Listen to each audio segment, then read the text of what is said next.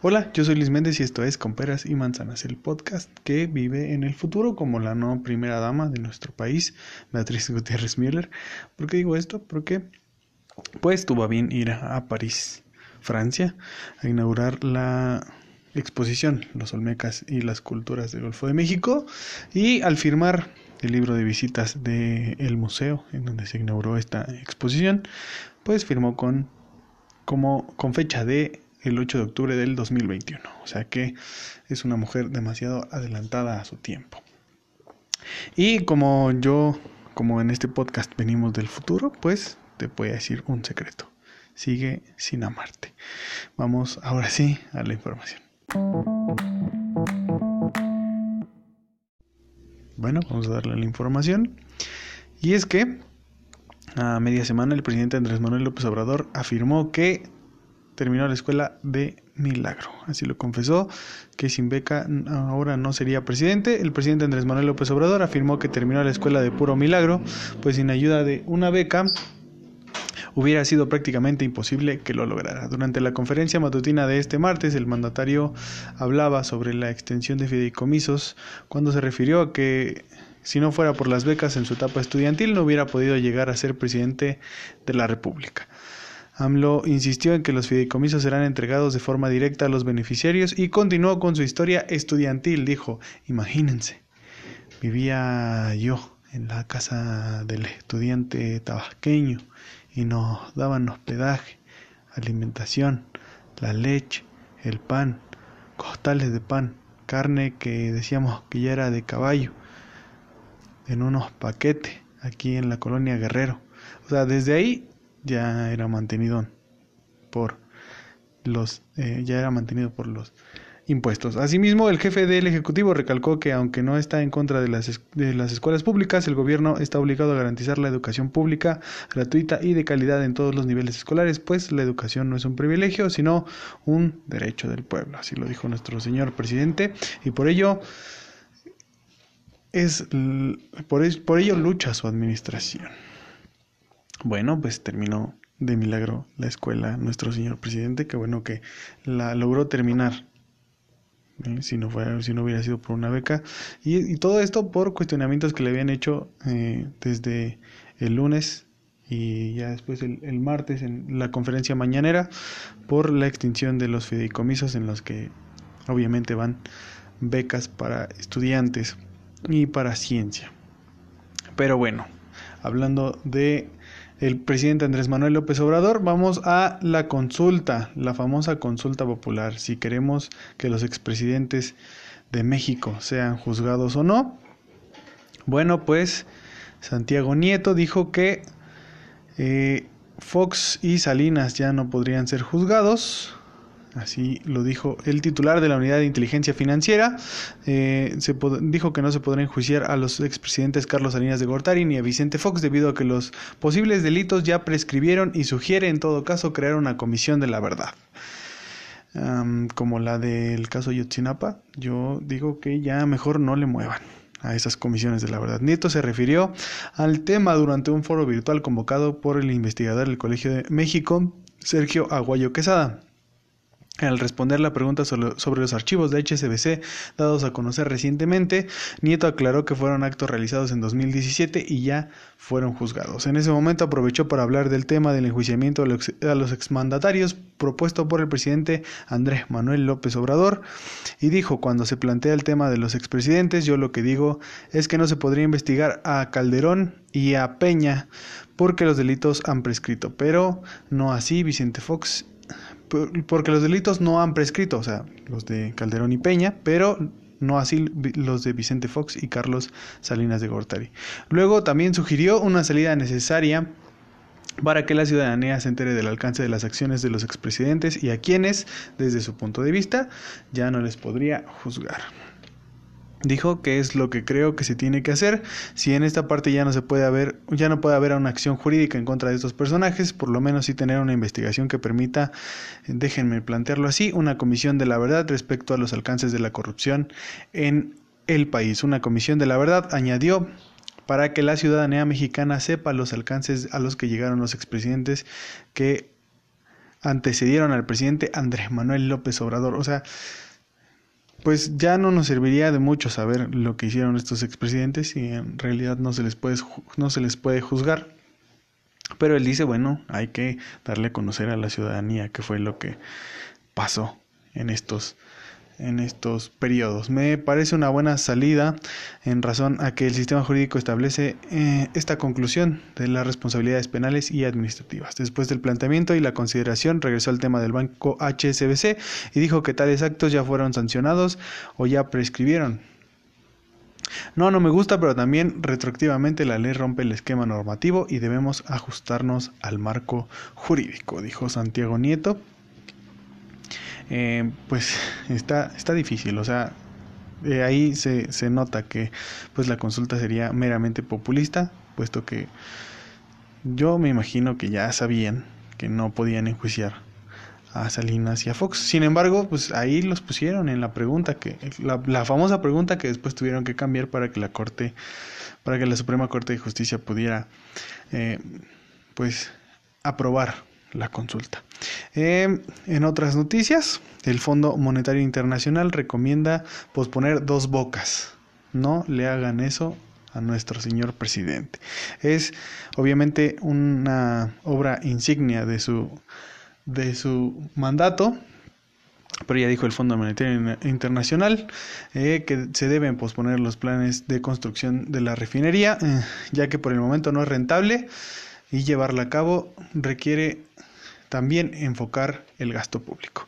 Al dar a conocer la declaración final del personal técnico del, del, Fondo Monetario Internacional sobre la misión del artículo cuarto del 2020, el organismo internacional señaló, dadas sus pérdidas cada vez mayores, es aconsejable enfocar la producción solo en campos rentables y vender activos no esenciales, frenar los planes para aumentar la producción y la de refinación con pérdidas y posponer, nuevos planes de refinería hasta que sea rentable hacerlo. Recomendó que la asociación con empresas privadas proporcionaría el capital y los conocimientos técnicos necesarios, además de cambios en la estrategia comercial y reformas de gobierno, adquisiciones y supervisión, así como considerar el apoyo fiscal que alivie las altas necesidades del financiamiento de petróleos mexicanos hace Pemex. De hecho, el Fondo Monetario Internacional sugirió una nueva priorización del gasto público que promueva un crecimiento inclusivo a mediano plazo mediante una inversión pública de alta calidad y una protección social más sólida. O sea, en pocas palabras, aguanten porque el horno no está para pollos. Aparte del imperativo a corto plazo de ampliar las redes de seguridad social de forma temporal y selectiva, se necesitan reformas a medio plazo para fortalecer de forma duradera la protección social.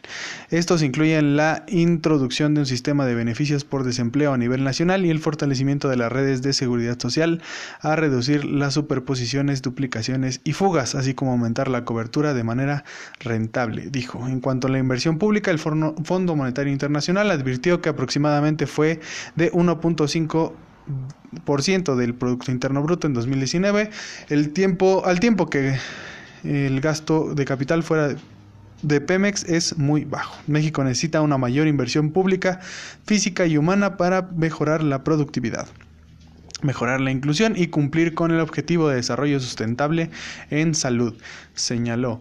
La refinería de Dos Bocas es uno de los proyectos prioritarios del gobierno del presidente y dueño de México, Andrés Manuel López Obrador, como ya lo dijimos, es una obra insignia y creo que esto le están pidiendo imposibles. Porque obviamente pues nuestro presidente quiere llevar el desarrollo a Pemex. Sin embargo, creo que ahora sí se le están poniendo bastante, bastante difícil.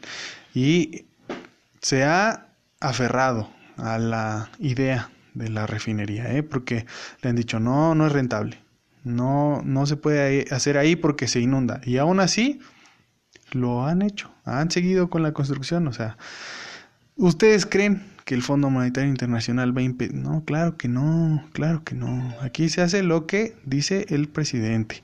No lo que anda diciendo el Fondo Monetario. ¿Quién es el Fondo Monetario Internacional? Para empezar, ¿no? En la evaluación, el organismo aseguró que una reforma tributaria bien diseñada podría aumentar los ingresos entre un 3% y un 4% del Producto Interno Bruto, reduciendo así también la brecha en la recaudación de impuestos en relación con sus pares. Explicó que los ingresos de impuestos sobre la renta de personas físicas están rezagados en comparación internacional debido a la alta informalidad y la desigualdad. O sea, hace que pidan que los trabajadores eh, se regularicen, que, que les den seguro y que empiecen a pagar ISR para poder tener una mayor recaudación. Eso sí ayudaría al desarrollo. Si bien el aumento de las tasas puede agregar algunos ingresos limitados, se necesita una ampliación de base y se puede lograr racionalizando los gastos tributarios ineficientes y regresivos y reduciendo el umbral para el tramo superior del impuesto sobre la renta, abundó el reporte. Que por cierto, el impuesto sobre la renta para los trabajadores es altísimo. Por otro lado, aseguró que el aumento de los impuestos subnacionales a la propiedad y el registro de vehículos sería eficiente y progresivo, mientras que para evitar la fragmentación de la administración del impuesto a la propiedad se podría crear una agencia a nivel federal para actualizar el catastro y coordinar las políticas a nivel subnacional. En cuanto al impuesto al valor agregado, el famosísimo IVA, el Fondo Monetario Internacional dijo que aparte de algunos productos alimenticios clave, se podrían eliminar los productos nacionales de tipo cero y reducir las extensiones. Se podría considerar mejor la estructura organizativa de la agencia tributaria, avanzar hacia el proceso de auditoría de alta cobertura para las declaraciones del IVA, aumentar aún más el uso de los medios electrónicos y fortalecer las sanciones contra el fraude fiscal. No renovar el régimen fiscal en frontera, la disposición temporal para el 2019-2020 limitaría las distorsiones de la base eh, y aumentaría la recaudación. Bueno, pues esto fue lo que dijo el Fondo Monetario Internacional de dos bocas. Dijo, bájenle dos rayitas, por favor. Queremos el desarrollo para México? Bueno, primero la, estabilización, ¿no? Porque pues se viene una crisis grande. No hay, no hay mucho empleo, el poco empleo que hay pues es mal pagado, no, no todos tenemos, no todos tienen seguro. Y eso es algo que preocupa también al Fondo, el Fondo Monetario Internacional, pues dice que pues habría que trabajar en la mayor recaudación de impuestos sobre la renta primero antes de pensar en hacer infraestructura. Pero bueno, yo creo que Andrés Manuel no va a hacer caso de estas mm, recomendaciones. Sin embargo, pues ahí está, se le avisó, se le dijo. A ver con qué sale nuestro presidente. Y hablando de la crisis, Agustín Carstens, no sé si usted se acuerda de Agustín Carstens, en algún momento fue eh, secretario de Hacienda, después gobernador del Banco de México y ahora desde el Banco de Pagos Internacionales, el gerente general del Banco de Pagos Internacionales, BIS por sus siglas en inglés, advirtió que la crisis económica derivada por la pandemia de coronavirus va a durar más y a pesar en las medidas aplicadas por los gobiernos. Llegará un momento en que serán inevitables las bancarrotas. Dijo, al principio se pensaba que la crisis iba a ser transitoria, pero ha durado más y va a durar aún más. Por lo tanto, la mayoría de los gobiernos intentan eh, evitar efectos excesivos. Muchos paquetes se han, se han visto interrumpidos en este momento, pero la mayoría de los países han tenido un buen sentido de extender. Llegará el momento en que la acción gubernamental sencillamente no pueda prevenir el incremento de bancarrotas. El cambio en el entorno económico dará lugar a una reasignación, reasignación ineludible de recursos, dijo el exgobernador del Banco de México. Al participar en la terceava treceava perdón, edición de la Conferencia Internacional de Banca organizada por Santander, Carstens explicó que, a ver, pausa aquí, Santander, asco, ¿no? A empezar en México, no sé en otros lados, pero al menos en México, Santander, asco. Carstens explicó que se verán mayores dificultades hacia el futuro, con cambios profundos en la economía por la contingencia sanitaria. Dijo, tenemos que reconocer que el COVID-19 va a cambiar la cara de la economía. Muchos sectores que sufren ahora no van a recuperarse, sencillamente porque Va a haber otra forma distinta de viajar, de trabajar, de hacer compras y de ir de compras. Todo ello ha complicado aún más la revolución digital. Así, Agustín Carstens explicó que ante la innovación para mantener algunas actividades económicas, la transformación hará inevitable el cierre de negocios. Hay mucha innovación, el comercio electrónico es cada, cada vez más importante y se está conjugando con el enfriamiento de la actividad, así que muchas tiendas no van a sobrevivir. O sea que en este punto de la pandemia es renovar o morir. Carstens reconoció que el trabajo desempeñado por los bancos centrales para enfrentar la pandemia, enfocado en estabilizar enfocado, en estabilizar la economía y reducir el impacto en los mercados. Ha sido un año muy emocionante para los bancos centrales. Eh, no, no lo habíamos planificado, pero durante este año reaccionaron muy rápido y de forma decisiva ante la crisis y la pandemia. Han hecho una importante aportación para controlar y reducir los impactos negativos de la misma. Así lo dijo el ex gobernador del Banco de México. Eh, creo que, pues sí, lo hemos visto. La crisis es algo que no se va a poder evitar, pero entre pues más tiempo pasemos eh, en nuestras casas, pues, pues será, será, más aguda la, la crisis. tenemos que entender de una vez por todas que pues debemos acatar las medidas sanitarias para poder salir lo más pronto posible y activar nuestra economía, que es lo que necesitamos.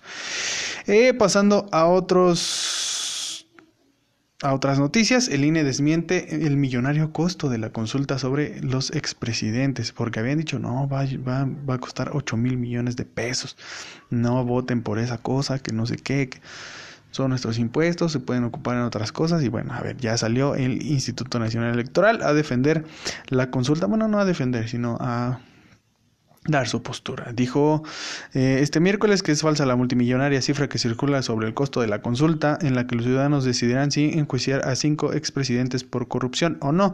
Recientemente un consejero del INE Señaló en una entrevista que la consulta podría tener un costo de 8 millones de pesos, unos 372 millones de dólares, pero el titular del organismo, Lorenzo Córdoba, negó que existía ya un cálculo del presupuesto.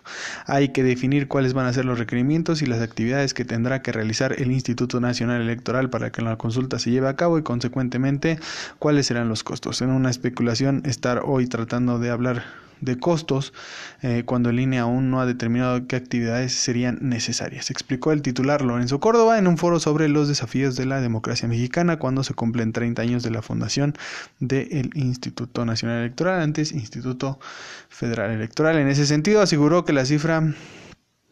Eh, dio, eh, que dio es el costo de una de las elecciones federales como la que se va a realizar el 6 de junio del 2021, cuando se elegirá a 500 diputados generales de las 65 legislaturas y 15 gobernadores estatales, por lo que a pesar de que todavía no está calculado el presupuesto necesario, el costo de una consulta no será ni lejos eh, cercano al de una elección.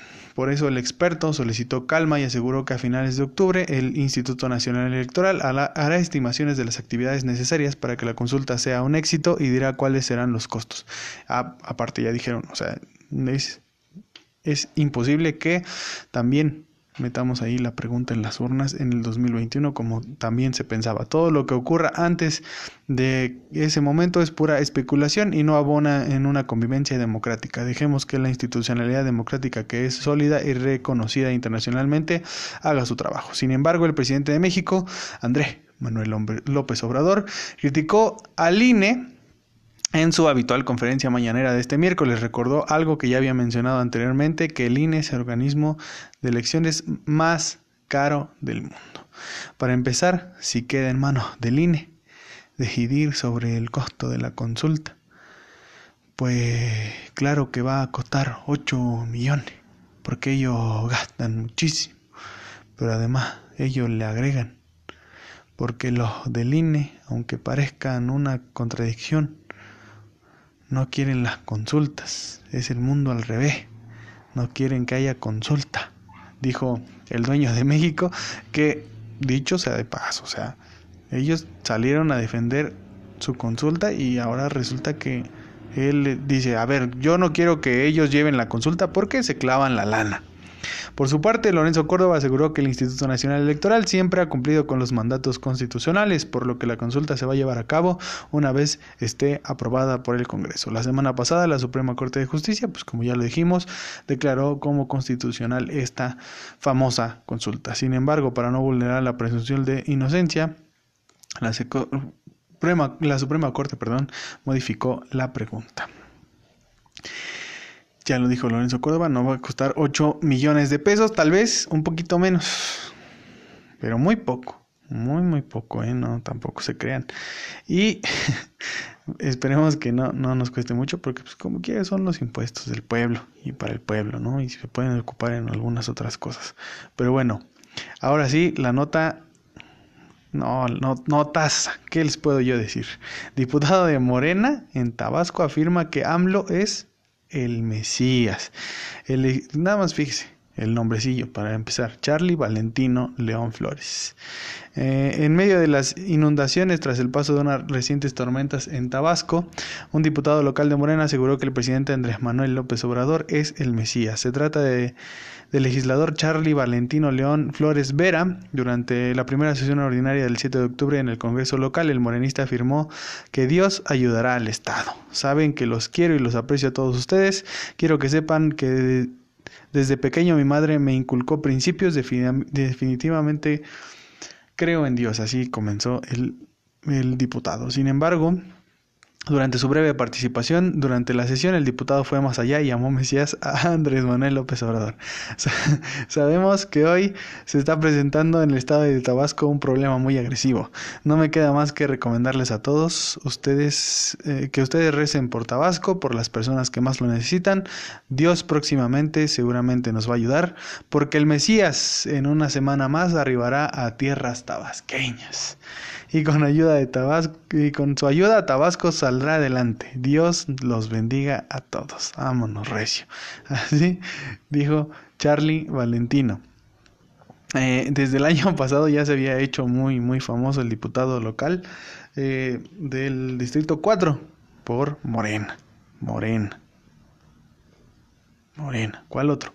Trascendió en los medios de comunicación, pero pues obviamente no por sus iniciativas, sino por sus polémicas declaraciones. Y es que declaró a favor, se declaró a favor de la reelección y arremetió contra los españoles. En una sesión del 2019 y después de afirmar que los españoles deberían arrodillarse ante los mexicanos, León suplicó al presidente y a las cámaras cambiar el artículo 83 constitucional.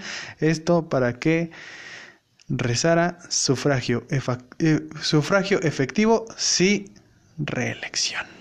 Así lo dijo Charlie Valentino y yo le creo.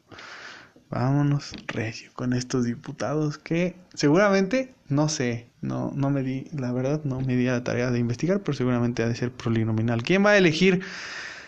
Para empezar se llama Charlie Valentino, ¿no? ¿Y quién va a elegir a una persona así en una en las votaciones? No, no, esto está difícil. Pero bueno, así lo dijo el diputado.